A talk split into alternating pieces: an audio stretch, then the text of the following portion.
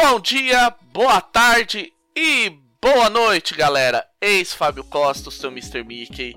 E novamente, esse não é um Rolando Mais 4. Sim, nós novamente nós estamos no Fate Masters, o podcast dos algozes dos jogadores.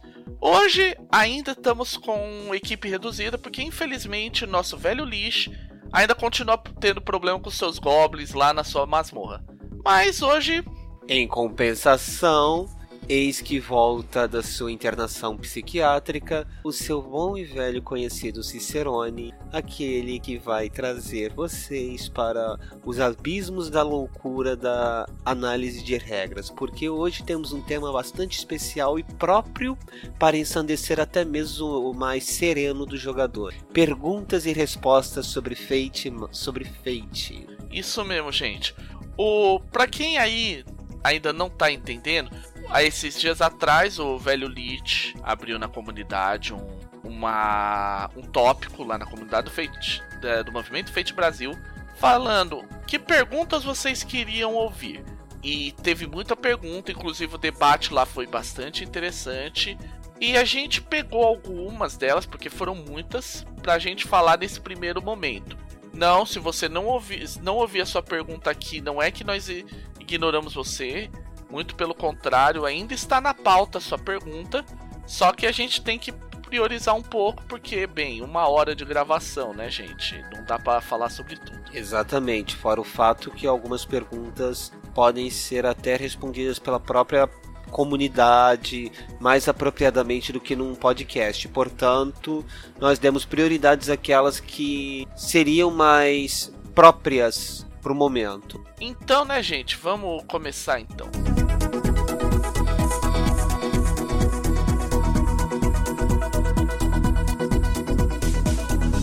Das perguntas que a gente separou, a gente fez uma ordem. A primeira é do Pedro Gustavo e ele pergunta basicamente o seguinte: O que fazer quando o jogador foge o tempo todo do, do uso dos seus aspectos? É aquele, aquela famosa situação que seria o equivalente feito ao Bárbaro do Carisma 8, do irmão mais velho.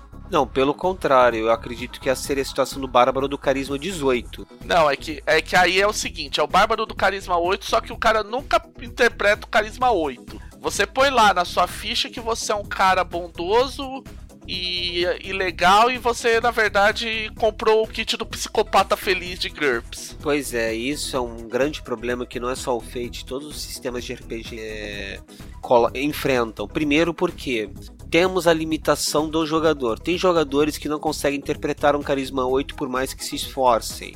Ah, do, mesmo, do mesmo jeito, tem jogadores que tentam fazer um personagem com carisma 18.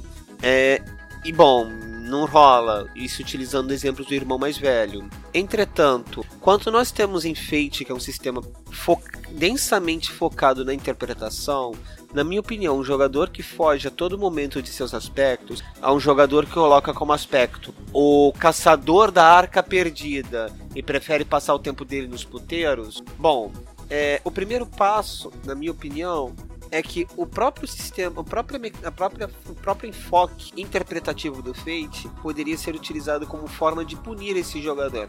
Ah, é? Você não vai caçar a arca perdida? Tá bom, então você nunca vai conseguir a arca perdida. Logo, você não ganha seus pontos de, seus pontos de, de destino, você não recupera a sua recarga, você não pode invocar esse aspecto, já que você não está interpretando. Alguma coisa que você quer dizer, Mr. Mick? Ah, eu acho que assim, vamos, vamos escalar então aí, fazer, vamos dizer assim, o checklist. Ok, se, na, nas primeiras vezes pode até ser interessante, tipo, porque o cara não consegue interpretar, às vezes não é nem que ele consegue, não consiga interpretar, ele não sabe como guiar o, o personagem. Aí parece que não a mecânica de forçar o aspecto já ajuda um tanto. Embora alguém falar, ah, você tá premiando o cara porque ele não sabe interpretar. Não é bem por aí, é tipo, ó, você quer continuar zoando o rolê? Tudo bem, você vai ficando cada vez mais fraco. Até a hora que ele não consegue anular uma, uma forçada de aspecto. E aí o cara tem que fazer a coisa como se espera. Porque, lembrando, Fate, se você força para quando o narrador força o aspecto contra um jogador, para o jogador negar o aspecto forçado, ele precisa pagar um fate point ou agir de acordo com a forçação de aspecto. E outra coisa, mesmo e quando o cara foge do aspecto dessa forma e você força, tem um detalhezinho de regra. A partir do momento que você forçou o aspecto, o cara não pode resolver aquele problema. Tipo, se ele foi impedido de entrar num determinado local porque ele, ele foi forçado num aspecto do eu não entendo absolutamente nada, para lembrar aí do Êxopo, ele não pode entrar naquele lugar, ponto. Pelo menos não de maneiras diplomáticas. Se o cara vai invadir ou vai sair quebrando tudo, aí outros 500. Exatamente. Voltando ao exemplo que eu dei. Ah, você é o caçador da arca perdida? Tá bom, vamos forçar esse aspecto. Aparecem os nazistas no, no puteiro. Vejam, ele é o caçador da arca perdida, vamos pegá-lo. Resolve aí, meu irmão. É, você vai ter que lidar com esses nazistas e depois dar um jeito. Uma, só que uma coisa importante é o seguinte: também vamos também não vamos colocar também ser tão radical. Uma coisa que pode acontecer, ele não ter entendido totalmente o que o que, que o aspecto queria dizer. Se você perceber que, tipo, não é que ele tá desviando propositalmente e de maneira, vamos dizer assim, muito radical do aspecto, às vezes vale muito mais a pena chegar junto, até na aventura mesmo, falar, ah, o que, que você não entendeu? E dar uma leve reescrevida no aspecto. Ou esperar um marco menor, se, se não for o conceito do personagem, para modificar esse aspecto conforme o que o jogador esteja esperando. Olha, se for um caso extremo e se a mesa estiver de acordo, eu até recomendo a reescrita do aspecto sem o gasto do, do, do, marco menor, porque aí nesse caso não é um problema de um jogador que quer criar problema. É um jogador que realmente não dominou o personagem que criou. Aham, uhum, o cara que não entendeu as regras, é, não entendeu como funcionam os aspectos ainda. Não, isso pode também ser uma ótima forma de você resolver esse problema, se ficar todo mundo de acordo. Você cria alguma coisa na história, tipo alguma magia ou lavagem cerebral, qualquer coisa que mude o aspecto para o que deveria ser. Mas somente em casos de um jogador que, por não compreender exatamente a mecânica de aspectos, que realmente ela é, no, ela é um tanto alienígena para o jogador brasileiro ainda, e se for de comum acordo da mesa, claro. Tudo é, aí nesse caso pode ser interessante. Outras você sempre vai ter a solução do você nunca esse personagem faz o cara escrever outro da maneira correta, correta. Ou se o cara tá intencionalmente fazendo as coisas para aloprar, aí você já aí na boa, aí você tem que pôr o cara para fora da mesa. Exatamente, manda o cara conversar com os deuses antigos para explicar o porquê que ele foi posto para fora da mesa. Porque não dá pra também você ficar estragando a diversão da mesa inteira para um jogador só. Aham. Uhum. Vamos. Então acho que a gente já deu uma boa ideia de, do que, que é da parte de fugir de aspecto. Isso é, isso é bem legal, até porque muita gente às vezes tem um problema de entender como o aspecto funciona. Não é nem por mal, porque a pessoa não, não quer jogar direito ou quer sacanear, porque ela realmente não entendeu a regra. Então às vezes é bom dar esses pequenos ajustes e falar: ó, não é bem assim. Em especial se você jogar um one shot, onde a ficha vai pronta pro, é, ficha pronta, às vezes é bom dar umas duas ou três chances e depois falar, ó, não é bem assim, o teu personagem vai fazer isso por causa desse teu aspecto. Exato, concordo. E é isso. Basicamente é assim que você vai lidar quando o jogador foge a todo momento dos aspectos do personagem. Ou seja, você vai avaliar se, se ele está se ele não está compreendendo a regra ou se ele está deliberadamente zoando o coreto. Écoutez les sons artificiels. A próxima pergunta é de um velho conhecido aqui do Fate Masters, né? O Felipe Dalmati Lima, para quem não associou o nome à pessoa. É o nosso velho e bom Doutor Fifo. Ele manda a seguinte dúvida: Quais são as principais formas que, ou que vocês sugerem de lidar de, com veículos no Fate? Você quer começar, ou, ou Luiz? Sim, eu sugerir, eu depende, na minha opinião, de como o veículo vai ser utilizado em Fate. Se ele é apenas um elemento de cenário, então apenas uma característica. Se ele é uma característica do personagem, eu sugiro, como por exemplo o carro do Besouro Negro, eu sugiro que ele apareça como um aspecto do personagem. E como o carro do Besouro Negro tem alguns recursos, talvez seja interessante fractalizar o carro e fazer uma ficha específica para ele, mas é uma, uma das formas de se lidar. Se for um veículo como um tanque da Segunda Guerra, ele é um equipamento. E como se lida com equipamento enfeite? ou fractaliza ou aspecto. É, em geral, as duas formas que você vai ter vai ser muito mais de aspectos ou fractal. Em geral, assim, eu só recom eu recomendo fractal se os veículos forem ter uma importância. Porque senão você vai cair naquela naquele problema sério de muitos RPGs, de você jogar tanto subsistema que no final das contas você vai estar tá mais rolando dado que interpretando. E ou você cai no problema do GURPS Mecha, que você leva duas semanas para fazer a ficha de um mecha. Cara, aquilo não é de Deus. Ai. Não, aquilo não, aquilo foi escrito para sacanear, só pode. Não, aquilo ali eu tenho dúvidas sobre o nível de álcool que a pessoa estava utilizando, ou o fato de ser, ele ser tipo Demos Corporations, que foi que é o único RPG do mundo até onde se sabe que você precisa de, que você precisa ter cálculo 1 para jogar. Sim. Então, eu acho que uma coisa que você. É, algumas formas que você pode trabalhar. Se for tipo, ah, apareceu esse veículo, os caras precisam pegar esse veículo para fugir. Ah, você usa como uma ação de criar vantagem. Talvez ponha uma ou duas perícias rápidas ali, só tipo velocidade e resistência para você, caso precise fazer um conflito ou uma disputa de veículos. E boa. Se for tipo, ah, todos, por exemplo, Star Wars, cada personagem praticamente tem a sua própria nave. Aí, se você tá planejando um jogo de Star Wars, talvez seja legal, mesmo que você não use de imediato, dar uma planejada antes num subsistema de naves. Um fractal de naves pra já tá tudo redondinho pra hora que precisar já tá pronto. Mas muitas vezes você, se for uma coisa do tipo, ah, eu preciso pra agora, só pra fuga, resolve como aspecto de cena e bola para frente. É, não, não tem muita necessidade de muita mais coisa nesse quesito. Eu acho que é, é, você resolve muito bem com fractal ou com um aspecto de cena. O que puxa uma pergunta feita pelo Cássio Cavalcante, perseguições. Se a perseguição for algo relevante, aí você fractaliza para você poder fazer a, a resolução da, da perseguição utilizando o, a regra do cabo de guerra. Ponto. É, o Fate Ferramentas de Sistema, inclusive, traz uma regra bonitinha sobre isso. Eu comentei no podcast anterior sobre quando eu fiz o Analisa.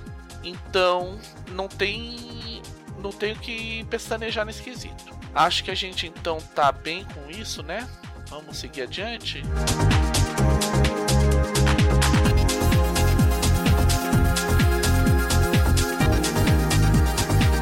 mais uma do FIFO que é sobre mecânica para lidar com combate em massa. Eu tenho uma opinião bem direta que combate em massa é fractal. É fractal. É a mesma opinião que a minha. Aí vai falar, ah, mas por que, que não dá para fazer tipo que nem vocês falaram com a parte de veículos? É porque em geral os cenários que você vai ter questão de combate na em massa são cenários que ele já prevê esse tipo de situação. É, por exemplo, seria o cenário tipo Narnia, tipo Vikings, tipo Yggdrasil, tipo Crônicas, para citar alguns cenários de outros sistemas. São cenários que já se parte da premissa que cedo ou tarde você vai ter algum tipo de combate em massa. Então é legal, no mínimo, você estar tá planejando um fractal. E aí eu diria mais: um fractal baseado no feito acelerado. Troca as abordagens, ponha lá, é, por exemplo, tamanho, moral, Conforme a sua necessidade, você põe as abordagens específicas pro teu. Põe uma parte de façanhas e vai. Por quê?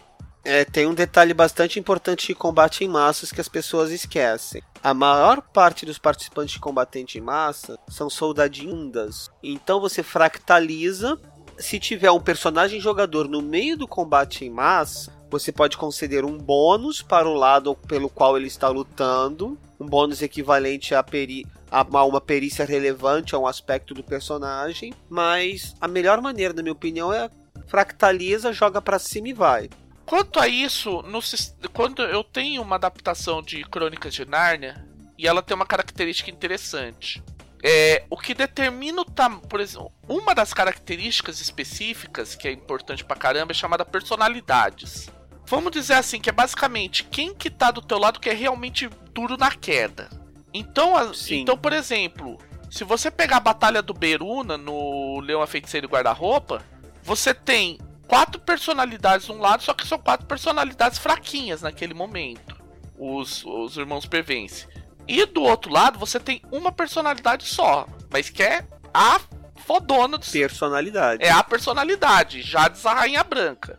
Então, aquela história. O que acontece é isso. Lá, você vai ter, por exemplo, o lado da Jades com personalidade 5 e o lado dos dos PVs com personalidade 4. Por quê? Porque são quatro, digamos assim, bundinha contra uma que é mega poderosa, mega fodona.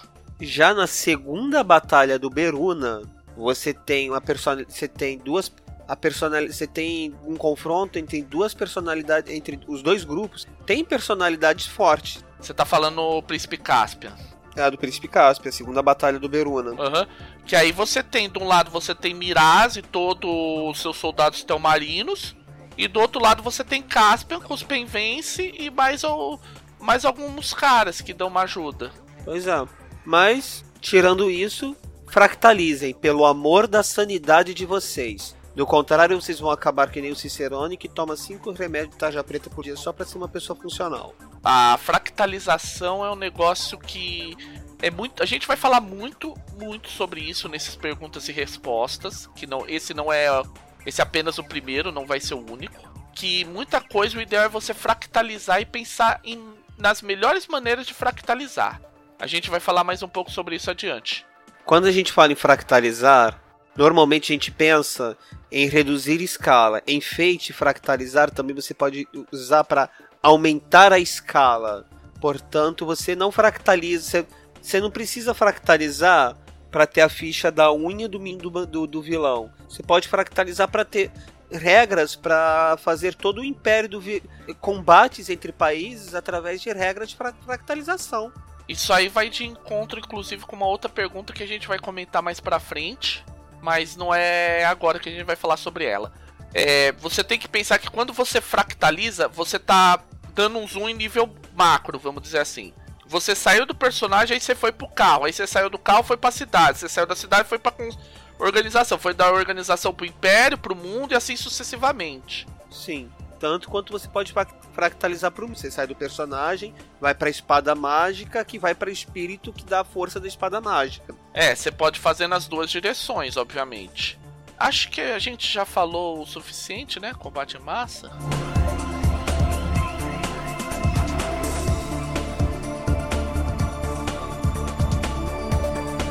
Vamos lá então.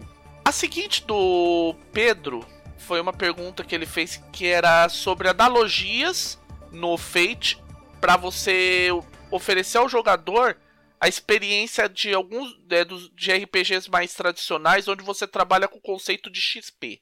Aí, no debate, no que o pessoal conversou, teve uma sugestão que foi particular, que foi a do Cássio, que era você transformar os marcos em pontos. Então, por exemplo, você dava X, é, cada marco X pontos pro personagem. E aí, quando ele alcançasse 5 pontos, tratava como se fosse um marco menor. Aí, para 15 pontos, você colocaria como um marco significativo, e assim sucessivamente.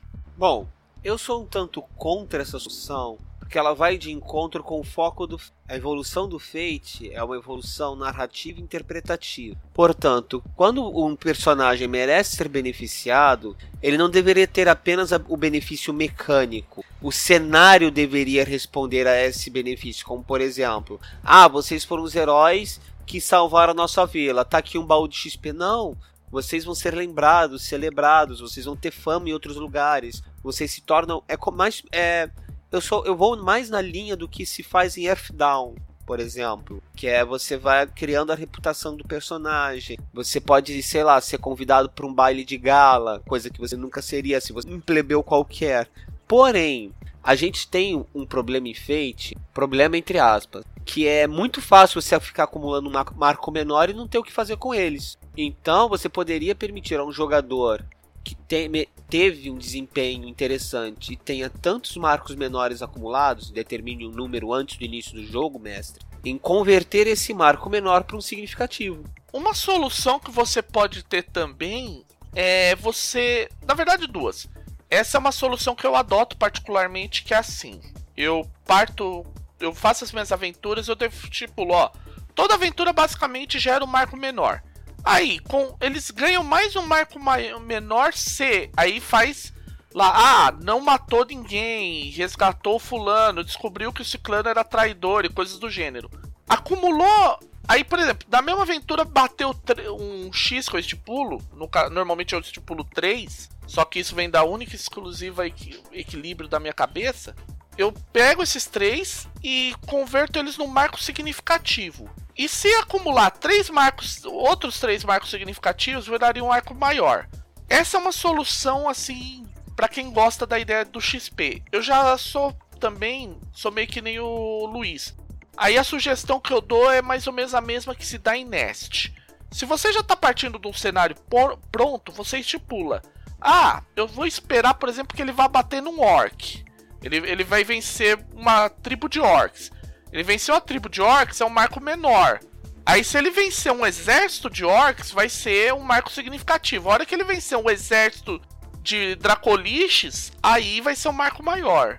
Sim. Então você vai, tipo, você trabalha com o conceito da escala, para não cair na, em, no, em alguns problemas. Tipo, a questão do cara ficar fazendo grind, tipo, só ficar batendo em criatura bundinha para acumular marco menor, para transformar em marco significativo maior.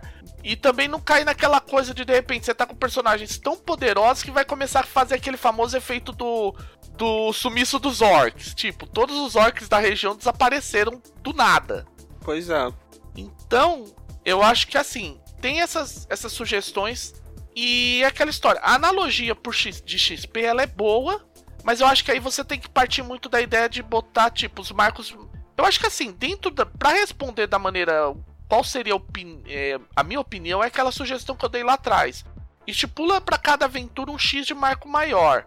E se dentro daquela aventura o cara conseguiu de repente mais coisas, você dá para ele um marco significativo. Como se tipo, ok, você já resolveu tanta coisa que já mudou um pouco mais a situação por aí afora. Que aliás é a solução adotada em Dystopian Universe. Aham. Uhum no Dystopian Universe você recebe pontos que você vai ampli ampliando a sua resistência. Você vai conseguindo esses pontos conforme você faz as ações e na verdade a resistência evolui como se fosse um personagem à parte. Para quem é, é, um cenário que a gente participou em beta teste, inclusive lá no Mesas Predestinadas tem as mesas que a gente gravou, que foi uma experiência muito boa, inclusive. Foi particularmente eu gostei muito. Mas aí fica a sugestão para vocês ouvirem se vocês quiserem dar uma olhada como é que é a questão da evolução de resistência, evolução também do outro lado, né, do governo e tudo mais, que pode ser uma ideia. Sim, sim, sim. É uma ideia que eu sugiro que vocês assistam, inclusive. É, podemos tratar essa questão como respondida? Acho que já podemos, então.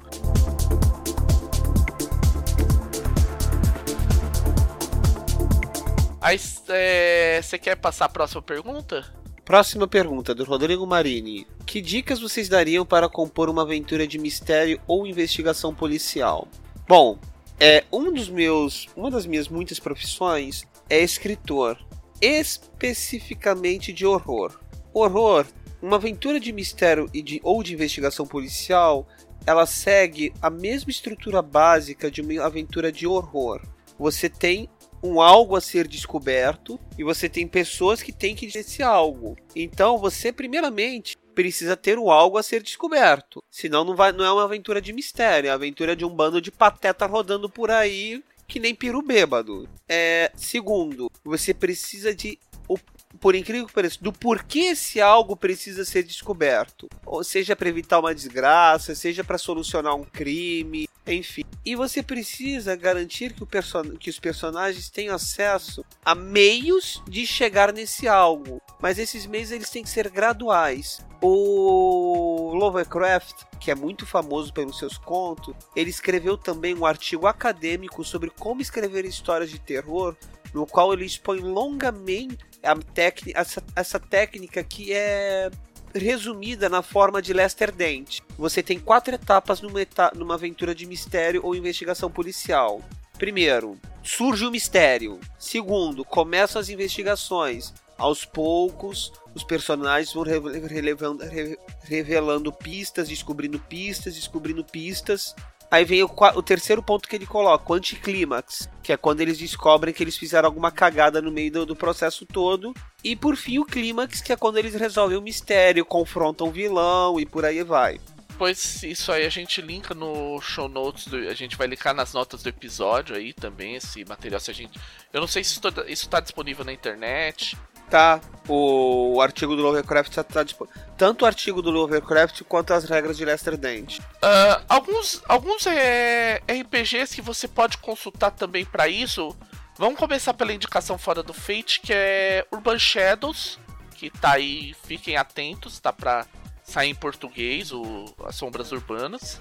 Que ele tem uma estrutura que é baseada no conceito do, re, do relógio como se fosse, digamos assim, um dia. Então, tipo, de manhãzinha é, as coisas estão começando a aparecer. Aí, conforme é, o tempo vai passando, na tarde a coisa já começa a degringolar. Meia-noite, é, próxima meia-noite o caos está se instaurando. Aí, à meia-noite, ou o mistério é solucionado ou o caos se instaura de alguma forma. É uma estrutura que o Urban Shadows tem que é muito boa. Eu, particularmente, gosto. E pro Rodrigo Marini, que fez a pergunta, e pros interessados também. Se vocês querem narrar aventuras de mistério e investigação policial, a melhor dica que eu dou é leiam contos ou livros sobre mistério e investigação policial. Leitura. Leitura mesmo. Vai ler Sherlock Holmes, vai ler Agatha Christie, Vai ler essa galera que é consagrada, lê um bocado de Lovecraft também que ajuda. Vai botar o olho, vai, bot, vai gastar o olho com leitura que vale a pena. Uh, tem outras séries que você consegue gratuita aí, porque os direitos já expiraram, tipo Father Brown e outras que na época era, na época era muito comum no final do século XIX, início do século XX, os livros de mistério. Sim. Então você. É, Lovecraft já é domínio aberto, já é domínio público. Uh, e você ainda consegue, dando uma escavadinha na internet, achar algumas coisas que eram publicadas na Arcos e da Detective Comics, Detective Tales, World Tales e coisas do gênero. Sim. Uh, voltando para as regras, uma regra para você desenhar uma aventura de mistério que é muito boa também é a do Nitrate City, que é um dos World of Adventure. Sim. Eu tava lembrando dele agora. A ideia é o que? Você, tipo, você começa. Você parte pra estrutura do noir. Você começa com alguma coisa. Ah, é aquela história. Você tem um, um vaso de aparência estranha. Aí você começa a descrever, por exemplo. Ah, aí você vai querer formar NPCs. Aí você começa a fazer tipo um brainstorm, fazendo. Colocando, ah, o Jack Caolho quer isso por causa que ele acha que é muito valioso. Já Ramsés Ramsés Ragu, ele, ele quer isso porque considera que é parte do da ascendência do direito dele como ascendência dos antigos faraós e qualquer coisa do gênero. E assim você vai unindo essa, essas coisas e depois mostrando as relações entre os personagens. Tudo envolto no mistério daquela daquele item ou daquela pessoa que tá morta ou daquele cara que se matou, qualquer coisa do gênero. Outro exemplo bom, fora de Fate, sobre como compor uma aventura de mistério é você pegar o Vampira Máscara, o terceira edição. Lembrando, é para jogar Vampira Máscara, não Advanced Dungeons and Vampires. Não Vampiro Fighter. É, é para jogar Vampire The Masquerade, não é Vampire The Blade. Aham. uhum. É. E uma última, assim, que essa é, a, é onde eu vou entrar na chatice mecânica. Se você quiser formar na cabeça do jogador a ideia de que eles estão alcançando cada vez mais coisas de mistério num, numa aventura de mistério, a melhor técnica é você, ao invés de é, utilizar vantagens de alguma forma, você criar uma, um aspecto de uma vantagem vai estacando os, os aspectos em cima dela. Por que disso? Uh, eu tenho no. Quem me conhece sabe da famosa. Das famosas aventuras de Camundongos Aventureiros. E apesar de bobas, são histórias que ainda têm um ar de mistério. Então, por exemplo, na aventura que eu faço normalmente, eles têm que descobrir um mistério relacionado a um documento de um antigo bandeirante dizendo que uma determinada região era propriedade de um camundongo que era um fazendeiro. E aí o que que o personagem, o que que os personagens têm que fazer? Tem que descobrir se ele é válido, se ele não é válido, como eles vão provar que esse que isso é falso e por aí afora. E como você pode fazer isso? Você pode estar sempre associando, você tem esse aspecto do documento e vai colocando as, é, caixas e caixas de invocações gratuitas.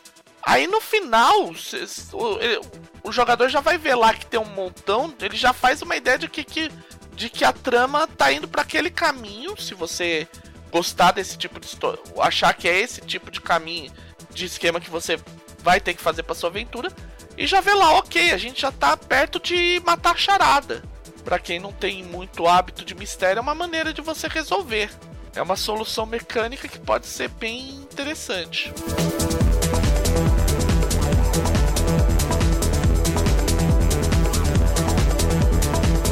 Vamos para a próxima? Vamos. Pedro, Pedro Gustavo pergunta: Quais hacks, ferramentas ou adaptações trazem realismo para Aí a gente esbarra no. Vamos lá. Primeira pergunta: O que é realismo? É. Olha só, gente. Você tá falando de realismo em que sentido? tá falando em realismo tipo.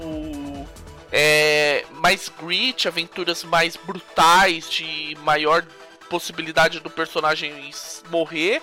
Você tá falando no realismo de não ter coisa sobrenatural, você tá falando no realismo de de coisas estranhas serem muito raras de acontecer. Isso é que você tem que conceituar. Então, Pra gente responder, a gente vai partir da premissa que o Pedro quis dizer que realismo é igual a grit. O que, você acha? Olha, se realismo é igual a grit, reduz a, as caixas de estresse, aumenta é, reduz as caixas de estresse, aumenta o tempo de recuperação entre da, das consequências e bola para frente. Eu acho que tem algumas coisas a mais aí de que podem ser interessantes para você aumentar o, o realismo nesse quesito de aumentar pra grit. É, você utilizar a regra de arma e armadura, por exemplo. É, arma e armadura tal. Eu vou dar algumas coisas que são mais simples. Primeira coisa, abaixa a perícia pipo da pirâmide e mantém e reduz com isso a pirâmide. Por quê? Primeira coisa, os sucessos, os níveis dos personagens não vão ser tão absurdos, porque você tem que pensar que um mais 4 uma, uma coisa medíocre, um personagem que tem mais 4 ele resolve 99% das situações. Pois é. Então, tipo, um programador de, um, um programador de computador com mais 4, ele é basicamente Linus Torvalds ou Richard Stallman. Basicamente, esses caras, o Dennis Rich, o John Madog. É, ou qualquer, enfim, qualquer um desses grandes caras da computação. Um, um cara que for, for seja um um art... vai, o cara tem a perícia de, de empatia com nível mais 4. O cara é basicamente o Patrick Jane de Mentalist. Um cara com enganar mais 4. Poderia também ser o Patrick Jane de Mentalist. Um cara com observar mais 4 seria um Sherlock Holmes. Investigar mais 4. Investigar mais 4. Aham, uhum, seria o Sherlock Holmes. Notar mais 4 poderia ser o House e por aí afora. Então você vê que nós estamos falando de níveis muito, muito absurdos de perícia, de capacidade do personagem. Sim, as pessoas veem os números baixos de Fate, mas esquece que um mais um em Fate é coisa pra cacete. Por isso que é bom pensar de maneira mais, mais gramática o Fate. Então, por exemplo, você vê que um personagem com mais 4 ele é ótimo naquilo que ele faz. Ou seja, mesmo que você desconsidere a questão do que a gente fez lá dos percentuais, ainda assim é uma pessoa que ela não é incompetente. Não é uma pessoa que leva aquilo no dia a dia. Um programador com mais 4 nesse, nessa interpretação é um cara que trabalha todo santo dia, olhando para aquilo o dia todo, tá sempre estudando, sempre aprendendo, sempre pesquisando, tá olhando no Google o tempo todo. O cara basicamente come, bebe, respira e vive computação. E café. É, e café. Afinal de contas, como todos sabemos, programadores transformam cafeína em código. Beleza. Essa, então, puxar a pirâmide para baixo ajuda nisso e ajuda também numa outra coisa. O personagem tem menos cartas na manga. Não dá para ele fazer aquele famoso, ah, eu, aquele famoso problema do vampiro. Ah, eu tenho, eu sou empático, tenho grande conhecimento, mas eu ainda dou uma força, ainda consigo lá dar umas porradinhas. Outro ponto de reduzir a pirâmide. A lista padrão de perícias são 18. A pirâmide com topo em mais 4 significa que o personagem vai ter pelo menos mais um em 10 das 18 perícias possíveis. Isso é em torno de 60% de tudo que o. O cara não vai ser um, um uma pessoa comum em 60% de tudo que ele for fazer. Exato. Aí o que acontece, para complementar o que o Luiz falou? Puxando para baixo, das 18 vão ser apenas 6. Ou seja, de 60 já caiu para 30%. Aí você combina com a redução de caixas de estresse e aumentar o efeito das consequências. Batata, você transformou a coisa numa coisa. Você jogou a coisa pro nível de letalidade que é absurdo. E você ainda pode piorar um pouquinho mais. A, prime a primeira coisa, façanhas. Dê uma façanha gratuita no máximo. Que você tem que pensar assim, a façanha é aquilo que a pessoa é muito excepcional em fazer. Então, tipo, o cara que é um um programador costumaz. O cara ele só vai ter aquela façanha. Pro resto ele vai ser uma pessoa normal. Dentro das perícias, vamos dizer assim. E outra coisa é a recarga inicial. Você puxa para dois ou para um, porque às vezes você tem que pensar que a a recarga é como se fosse a sorte do teu personagem. Afinal de contas, você vai dizer não, ele não vai, não vai acontecer um problema tal por causa do aspecto tal. Ou então, ah, mas eu tenho esse eu tenho direito a esse negócio aqui porque meu aspecto permite ter. Aham. Uhum. E ainda mais, o cara não vai poder ficar fugindo do que ele deveria ser o tempo todo. Porque ele não vai ter fate point para pagar para não ser compelido. Então você vê por aí que no final das contas, quando você trabalha com essa ideia de ao invés de você. É, a gente nem precisou mexer. E mesmo que você mantenha com as, o estresse e consequência normal, você vai perceber aí que mecanicamente o cara vai ser um personagem que vai ser mais fácil de ser atingido, vai ser um personagem que vai atingir com mais dificuldade, vai apanhar mais rápido. Ou seja, você vê que não é tão difícil aumentar um. tornar uma aventura mais realista, aumentar um grau de grit, vamos dizer assim. É tudo uma questão de você ana analisar o tipo de coisa que você quer, porque às vezes de repente você nem precisa, ah, não, eu não vou, eu vou fazer tudo isso. Você pode, ah, vou só abaixar os pontos, o, as façanhas. Você ainda vai ter um personagem que é muito bom em uma cacetada de coisas, mas vai ter apenas um em que ele é realmente muito, muito bom. Exato. Aí eu acho que isso também é aquela história. Eu acho que é, funciona bem você pensar, então, qual é a estratégia do que você quer dizer com realista. Ah, você não vai querer muitos superpoderes? Bom, deixa uma façanha só. Ah, vai ser uma coisa que vai ser mais focada no na posse do cara ser aquilo que tá na ficha lá nos aspectos. Então você dá só um ponto de destino, uma recarga de um com um ponto de destino só. E o jogador que se vire. É, e vai resolvendo isso conforme que você precisa encaixar. Reduzir a pirâmide. Você está transformando o personagem em alguém mais normal, vamos colocar assim. Você torna o personagem mais normal.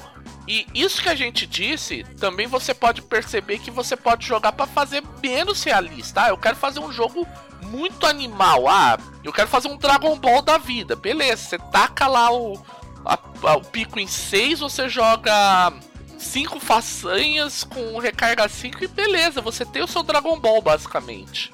Vá e seja feliz. Questão respondida, podemos passar para a próxima? Eu acho que podemos ir para a próxima, né?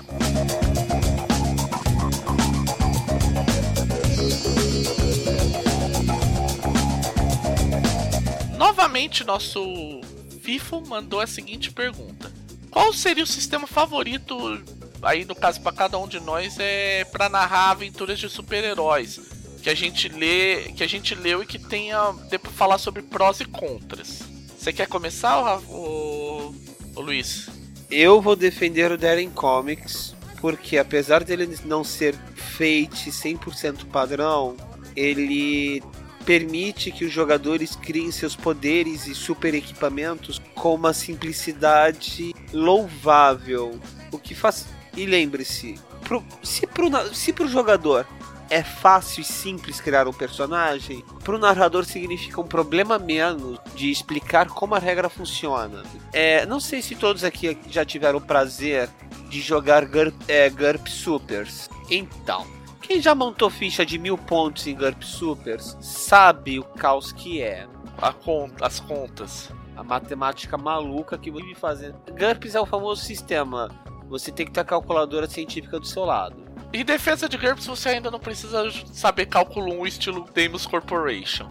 Não, aquilo ali não é sistema de RPG, aquilo é punheta mental. Na verdade, eu gosto, eu gosto muito do cenário. Eu acho o cenário muito bonito, muito bacana. Mas, mas as os... regras.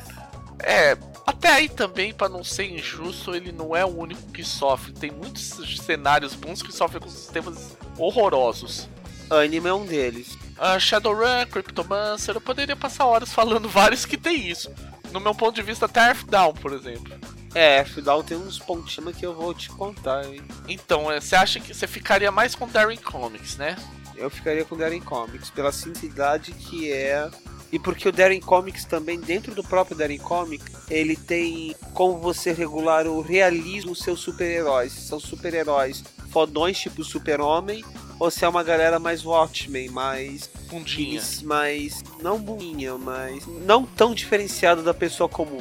Tá, estilo Jessica Jones, Demolidor, essa isso, parada, né? Isso, isso. Aham. Uhum. Então, agora eu vou responder, né? Vamos lá.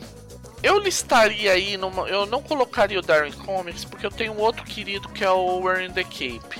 E eu vou dizer o porquê. Um problema seríssimo que eu vejo em sistemas de supers. A maior parte dos sistemas de super eles tentam ser excessivamente genéricos. O que quer dizer isso? Você acaba sofrendo do é, daquele é, do, do paradoxo da escolha. Você tem tanta escolha que você não sabe nem por onde começar. O Earn the Cape tem uma solução bem legal para isso, que é, o, é assim, ele trabalha com a ideia dos tipos. Então você tem pelo menos um aspecto que é mais ou menos travado, que são os sistemas de tipo. Então você tem, por exemplo, o tipo Ajax, que é o seria o equivalente a Hulk, o tipo Atlas, que seria o equivalente ao Super-Homem, tipo Mentalista, que é herói com poderes mentais, tipo Merlin, que é poderes mágicos. E ao mesmo tempo, tipo, se o seu narrador ah, eu quero criar um personagem estilo Brainiac. Beleza, o narrador só vai precisar fuçar um pouco e criar seu próprio tipo. E com algumas façanhas de poder, alguns o aspecto do poder dizendo o que, que ele pode fazer dentro daquele. Da, utilizando aquele. o fato dele ser daquele nível de poder. E assim como no, no Darren, no Darren Comics, ele tem uma categorização de poder que vai de só que aí já é um pouco mais restrito, que vai de D a A e tem dois tipos acima, que é o ômega e o é o ultra e o ômega. O quando eu falei do excessivamente genérico, uma das o Early the Cape é vantajoso por quê? Porque ele vem com um cenário, ele é baseado numa série de livros chamado in the Cape, the, e esses livros são muito bons, as histórias são muito legais, ele tem uma pegada assim, eles não são nada inovadores, tipo, você já leu o que ele vai mostrar em termos de cenário, você já leu em Marvels, você já leu em Watchmen, você já leu em vai Jess, Jessica Jones, aquela coisa. O que, que acontece quando você tem poder, é, heróis que têm problemas da vida real? O, mesmo que a tua personagem, personagem principal do livro seja aquela típica garota americana loira, loira católica, blá blá blá, ainda assim ela tem problemas de vida real. Paixão, amigos que ela quer manter e ter que lidar com frustrações, com ver gente morrendo e tal. E ver que de repente os poderes dela têm uma influência, às vezes até mais estranha do que ela imaginava. Então, é um, é um cenário que eu acho. Eh, eu tive no playtest, então sou meio suspeito. Eu falo que eu, eu viro um queridinho porque eu tive no playtest e foi um cenário que me encantou muito, porque ele veio muito redondo. Originalmente esse RPG era para ser para Cortex, inclusive, é isso que é uma coisa muito curiosa. Tanto que, por exemplo, ele tem atributos, recursos. É uma ele utilizou uma mecânica de atributos que eu, vou, eu não vou mentir, eu gostei. Funcionou muito redondo para supers. Pois é. O Darry Comics, eu acho que o, você, que o Luiz já falou tudo que tinha para ser falado sobre o, o Darwin Comics, então eu assino embaixo, não tenho Vou com voto, vou com o voto do relator.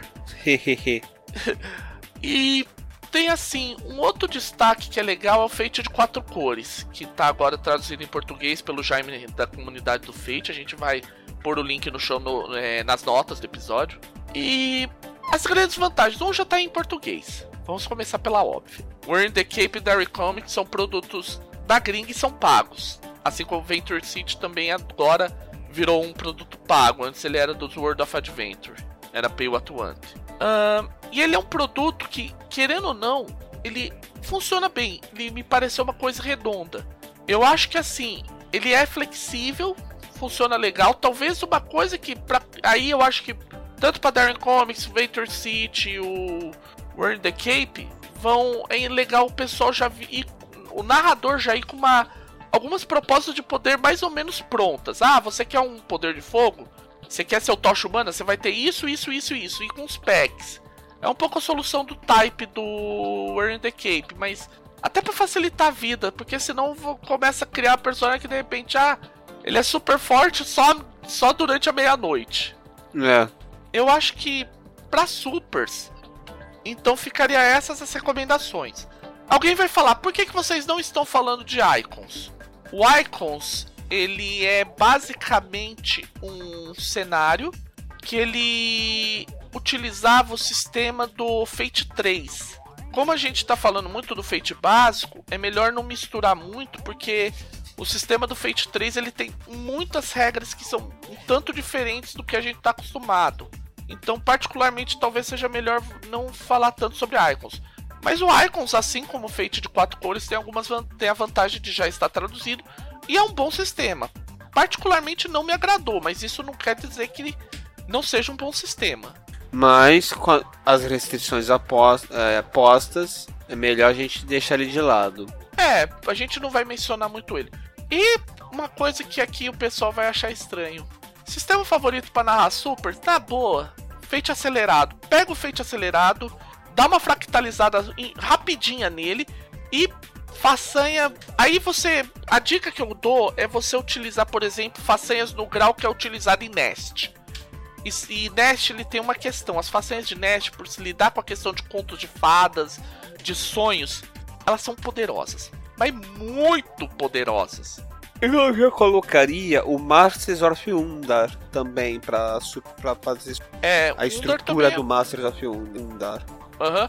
É, o Undar tem. Você poderia fazer o. É, complementar com o Undar. E talvez aí utilizando. Se você quiser fazer aquele esquema da escala de superpoderes que fica. De superpoderes que às vezes são mais supers. Alguns são mais supers que outros supers você sempre tem a opção de puxar um pouquinho de God and Monsters na festa. Sim, why not? É, acho que a gente tá com essa respondida também, né? Pois é, eu acho que deu para dar uma satisfazida no, no Dr. Fifo.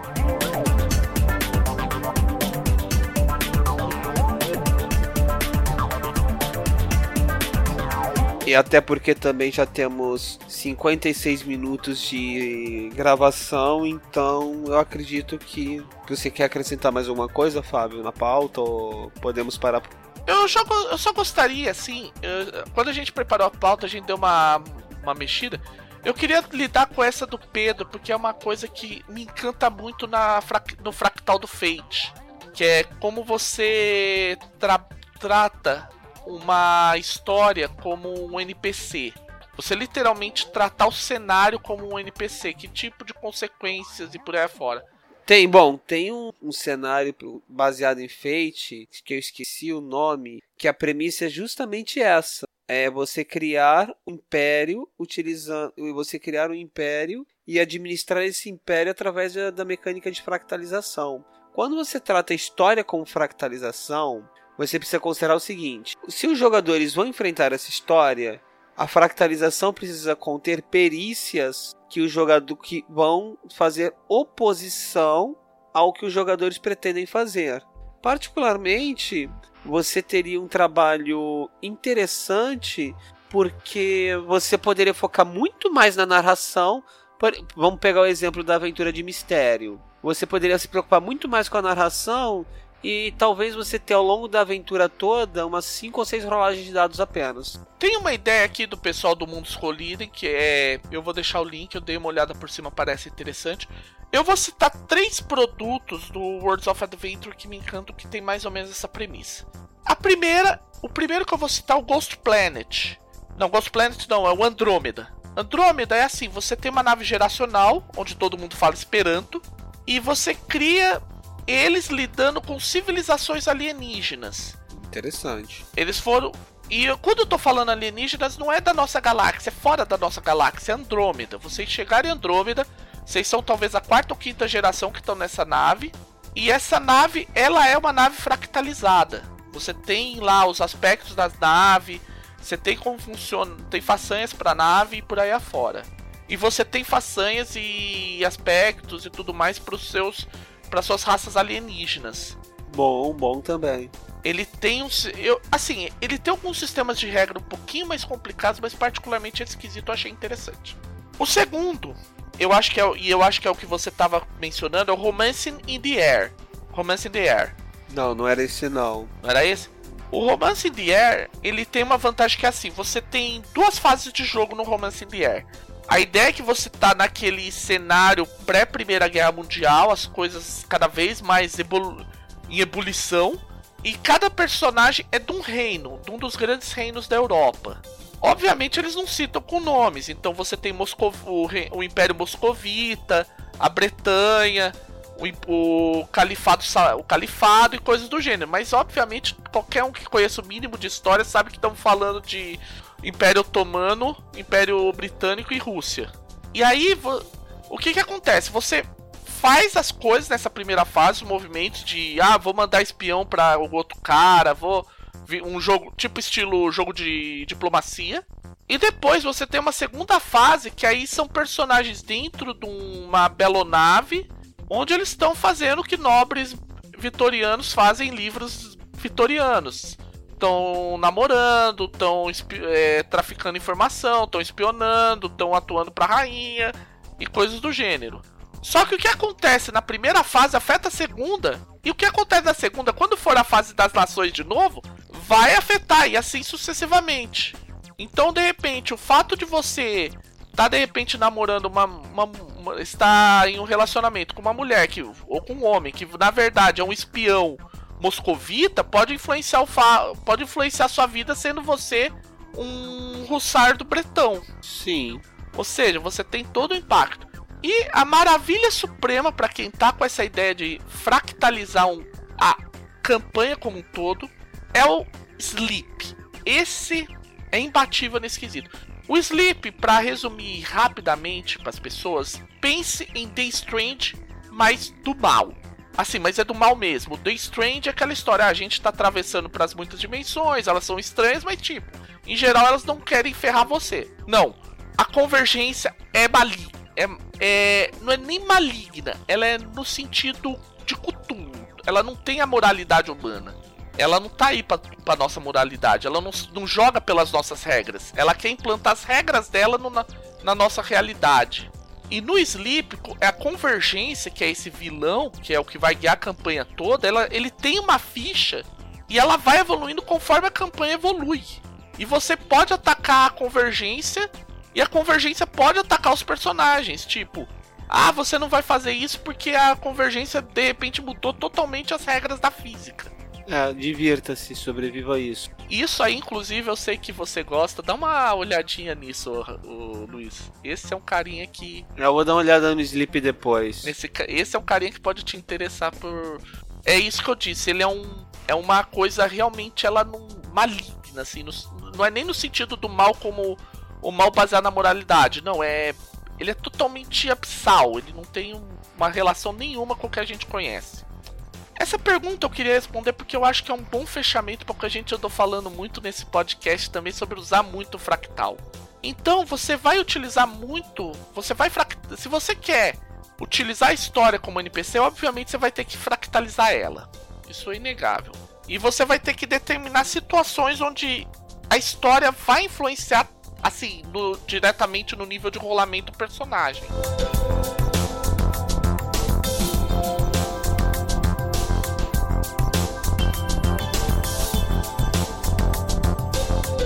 Eu acho que por hoje, nesse primeiro, eu espero o primeiro de muitos, Fate Responde, a gente fez aí, deu um, uma bela quantidade aí de perguntas, né?